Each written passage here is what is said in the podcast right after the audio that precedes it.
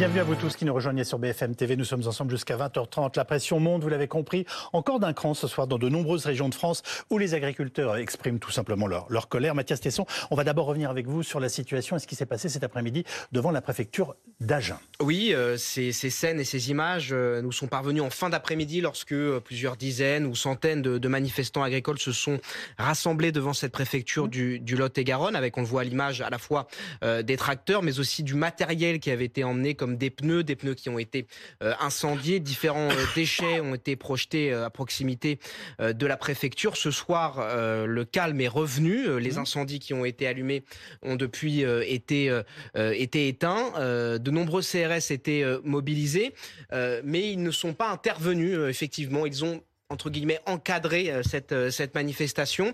Pourquoi? Eh bien parce que dès la mi-journée, on a compris que la préfecture euh, avait été mise au courant qu'une action aurait lieu devant devant les grilles.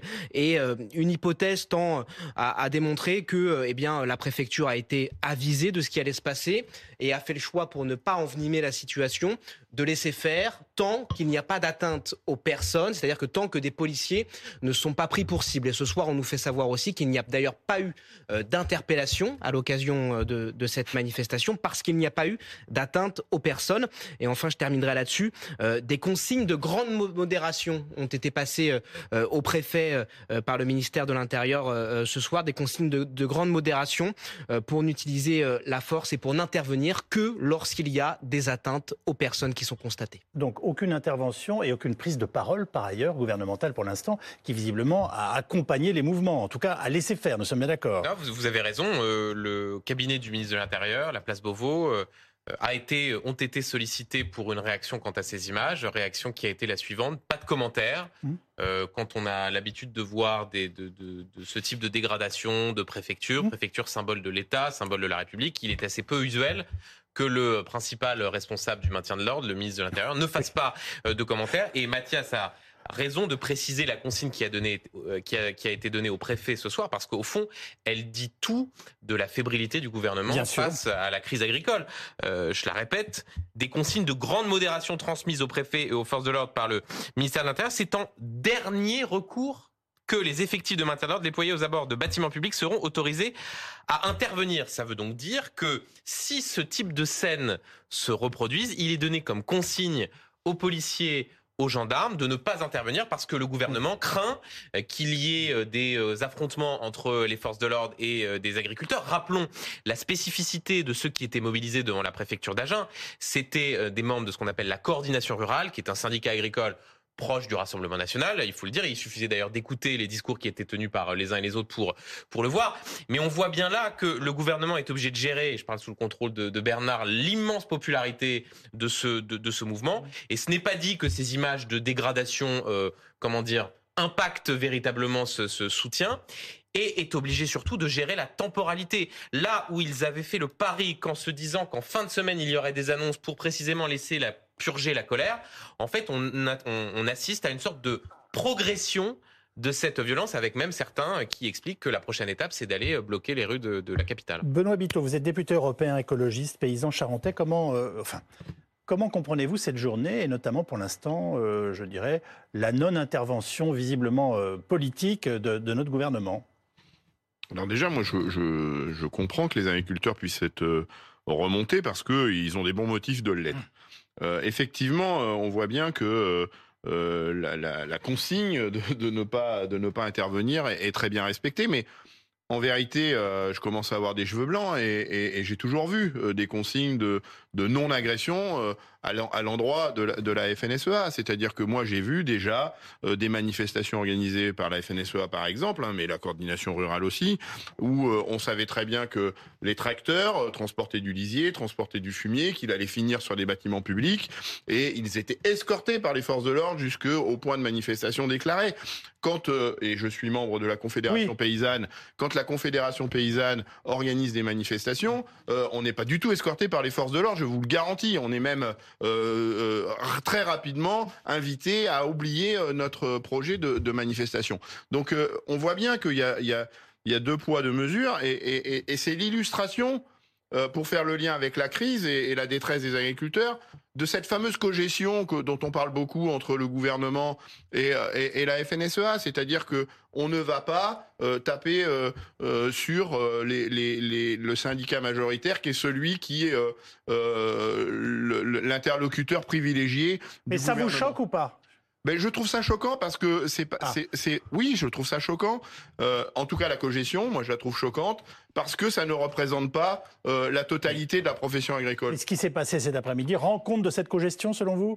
Moi, je pense que c'est une illustration de, de la cogestion, c'est-à-dire qu'on ne, on, on, on, ne, on ne tape pas sur euh, le partenaire avec lequel on construit les politiques publiques, politiques publiques qui conduisent d'ailleurs à cette situation dramatique, hein, parce que c'est les politiques publiques de ces trois dernières décennies qui conduisent à cette, à cette Sandrine Lefer, vous êtes députée Renaissance du Finistère et agricultrice bio. Euh, Est-ce que vous comprenez cette gestion particulière, j'allais dire cette indulgence gouvernementale qu'on a vue de fait aujourd'hui euh, devant la préfecture d'Agen? Alors moi, je. Est-ce que vous la cautionnez d'une façon ou d'une autre? Déjà, je comprends la colère des agriculteurs et je m'associe à cette colère euh, concernant les revendications euh, du revenu notamment. Et euh, je les images, le fumier, les grilles qui brûlent. Et je, je, partage surtout la peine du monde agricole suite au décès de la de la maman et, et, et de sa petite fille. néanmoins, je condamne toute forme de violence. Il ne peut pas y avoir deux poids deux mesures dans le traitement des actes de violence. Euh, et, évidemment, je condamne toute forme de violence. J'appelle à l'apaisement et au dialogue, qu'on puisse trouver euh, des solutions euh, pour sortir de cette crise et notamment des solutions pour un revenu pour nos agriculteurs. Est-ce que vous êtes choqué par la non-intervention des forces de police qui sont visiblement encadrées et à la demande du gouvernement, que vous soutenez par ailleurs? Je pense qu'il ne peut pas y avoir deux poids, deux mesures. Bah, vous le dites tout à fait clairement. Euh, on, enfin, on connaît la nature des consignes ou juste on les constate, euh, euh, Benjamin Duhamel? Non, mais Parce que là, ce qui s'est passé cet après-midi est quand même un précédent. Il y a évidemment une, instruction donnée aux forces de l'ordre de ne pas en rajouter, mais en réalité, l'explication est, du point de vue du gouvernement, assez simple. Compte tenu de la colère des agriculteurs, compte tenu des chiffres de soutien de la part de la population. Imaginez la popularité. De la popularité, pardon. Euh, imaginez si les scènes que l'on voit, que l'on a pu voir cet après-midi devant la préfecture d'Agen, euh, s'étaient rajoutées à cela des scènes de confrontation entre les forces de l'ordre et les agriculteurs. Immédiatement, le gouvernement aurait été pointé du doigt. Immédiatement, il y aurait eu une sorte de mouvement d'émotion en faveur des, des agriculteurs. Simplement, là où c'est difficile, c'est que effectivement, à partir du moment où il y a une impression de deux poids deux mesures, et à partir du moment où on voit même Gérald Darmanin euh, expliquer qu'il soutient politiquement, même s'il faut respecter le, bien commun, c'est euh, sinon une incitation à continuer. Du moins, à quel moment le gouvernement considérera qu'il devra réagir? Euh, est-ce que bah c'est quand d'autres préfectures seront éventuellement pointées du doigt ou, attaquées?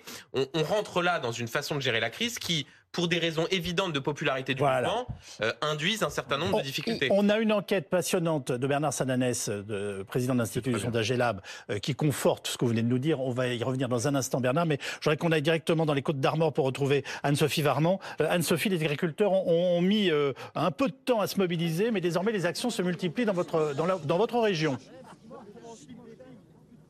Ah oui, tout à fait. Regardez, on va vous montrer ce point de blocage et surtout ce feu qui a été installé au fond et qui vous montre que ce mouvement, il est appelé à durer. Alors, vous parliez hein, des actions qui ont été menées. Il y a notamment des actions de fouilles de camions qui ont été menées aujourd'hui, notamment un camion qui a été arrêté. En fait, il y avait des produits d'import et ce camion, il a été stoppé pendant deux heures au niveau du point de blocage.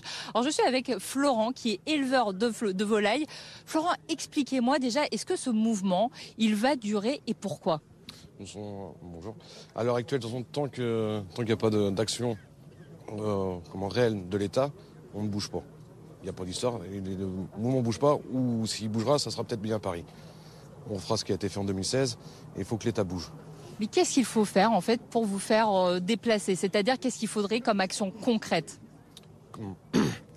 Voir comment, euh, à l'heure actuelle, les normes qui nous sont impactées sont, sont tellement tout à l'heure, quand on discutait, par exemple, vous me parliez du problème de l'import et vous me disiez il faut en fait que les produits qui sont importés, il y ait les mêmes normes quand ça rentre en France ou il faut qu'il y ait de la taxation pour que ça revienne à la même chose? On ne travaille pas, avec les mêmes normes. Donc c'est comme une équipe de rugby à 15 contre une équipe à 7. On est sûr de perdre le match. Et là, on a le poulet ukrainien qui nous arrive euh, en France. On ne peut pas travailler contre, ces gens-là. ils ont un prix tellement bas que on est incapable de, les concurrencer vu les normes environnementales qu'on a à l'heure actuelle, les, normes fiscales, les le, prix de l'électricité, le prix du gaz qui, explose et on nous demande de faire encore plus propre que propre et on importe de, la viande de mauvaise qualité des autres pays et on, on faudrait qu'on dise rien. Parce que vous, hein, vous avez 130 000 volailles, c'est énorme, mais surtout ce qu'on comprend, c'est que c'est vraiment votre domaine, hein, l'importation de la volaille. Alors sur les autres choses dont on se parlait, vous me disiez justement, là vous avez parlé de l'électricité, c'est quelque chose qui pèse énormément sur votre budget. Est-ce que vous pouvez nous expliquer de quelle manière ça pèse?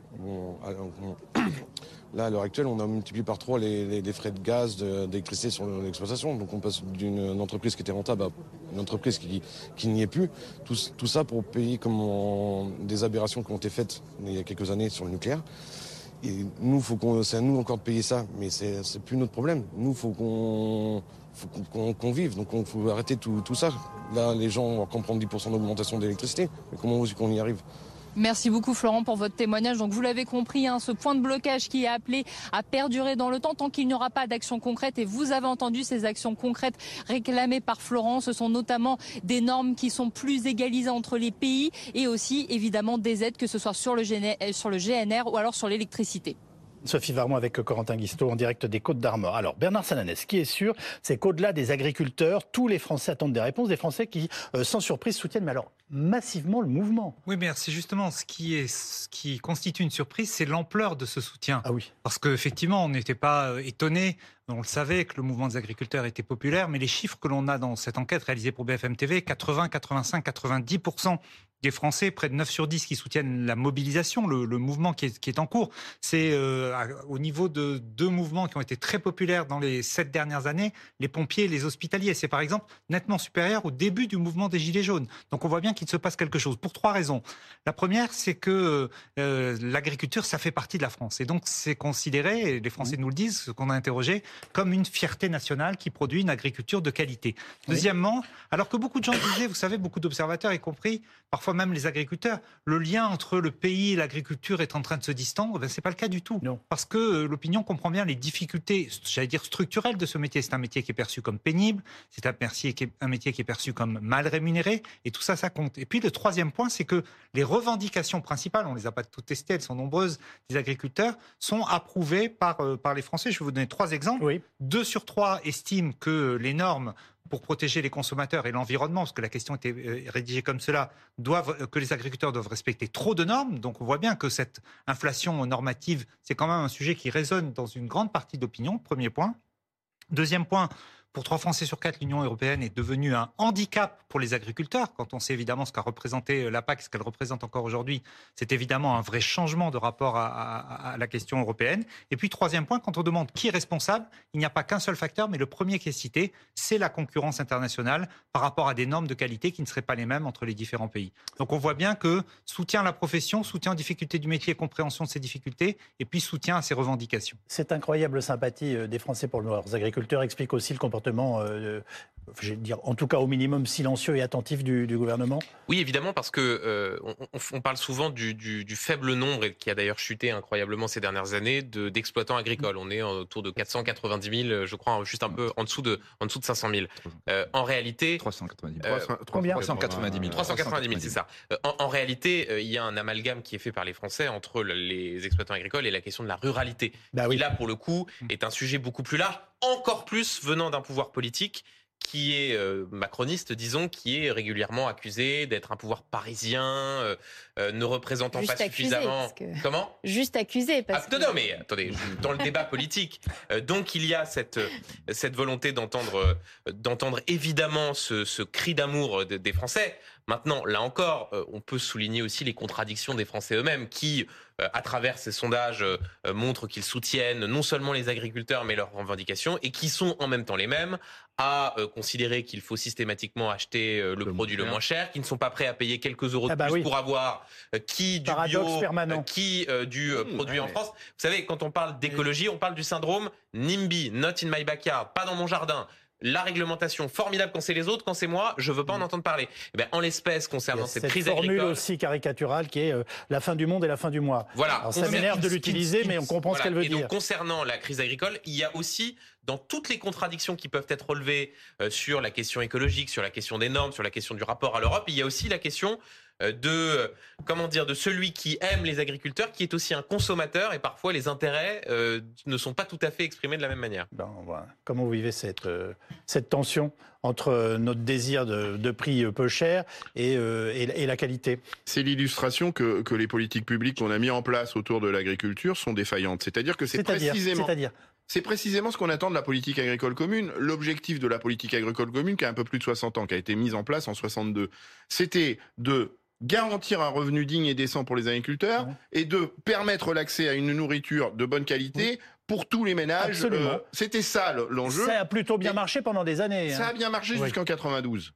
Et à partir de 92, donc là, dans, dans l'ère de la PAC qu'on a aujourd'hui construit, on a euh, complètement... Politique euh, agricole commune, je le rappelle. Oui, vous avez raison, Monsieur Calvi. Politique agricole commune. On a complètement euh, détourné cette politique publique vers des travers qui font qu'aujourd'hui, je vous donne un ratio qui est très facile à comprendre, 80% des aides de la PAC sont captées par 20% des agriculteurs.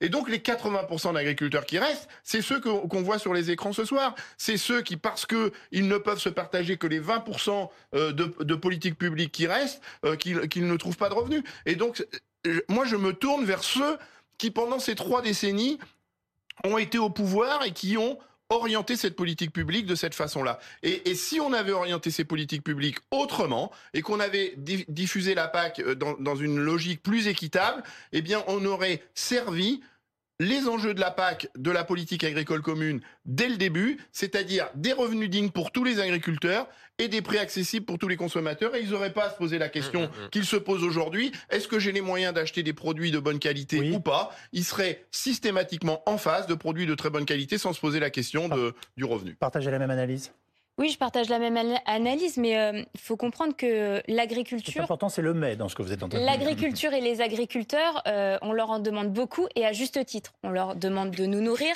on leur demande de préserver euh, la biodiversité, le paysage, etc., etc. Et ce qui reflète de tous les sondages que vous pouvez montrer, c'est que le consommateur n'est pas prêt aujourd'hui à payer le prix du maintien de la biodiversité, etc., etc. Donc, on a besoin que les politiques publiques, au niveau national et européen, soutiennent fortement euh, ce qu'on demande aux agriculteurs dans la préservation de la biodiversité et euh, dans la préservation de, nos territoires. Ça veut dire quoi? Des sous? De, l'argent de euh, l'État? ça veut dire que il faut dire les choses telles qu'elles sont. Bien hein, sûr, ça veut dire que ce que le consommateur n'est pas prêt à payer, à savoir les paiements pour services environnementaux, que ce soit à travers paiement pour services environnementaux. C'est ce que font les agriculteurs et c'est ce qu'on demande aux agriculteurs. Et si c'est ce qu'il faut qu'ils fassent de toute façon. Ils ont euh, aussi une part de responsabilité euh, sur l'état de la biodiversité. Il n'y a pas que eux, mais ils ont une part de responsabilité, mais ils ont aussi la solution. Mais pour ça, il faut les aider parce que le consommateur n'est pas prêt aujourd'hui à le payer. Vous venez de nous dire, il faut annoncer des subventions supplémentaires cette semaine non, c'est pas ça que je dis. Je dis qu'à travers la politique agricole commune, il faut retravailler cette politique agricole commune. Pourquoi pas repartir euh, d'une feuille blanche, hein, d'ailleurs, et euh, faire une PAC vraiment verte qui va rémunérer les agriculteurs, non pas euh, pour euh, parce qu'ils font euh, du maïs et que l'autre fait des prairies et donc du coup celui qui fait du des prairies aura moins d'aide parce qu'aujourd'hui c'est le cas, mais que vraiment voilà l'agriculteur qui utilise moins de pesticides, qui implante des haies etc et qui produit pour la biodiversité et l'aménagement de notre territoire qui a, montre des bénéfices sur la préservation de l'eau, la qualité de l'air, tout ça doit être rémunéré à l'agriculteur et le consommateur. Le mot est important. Rémunération. Et c'est pas le consommateur qui peut le faire aujourd'hui.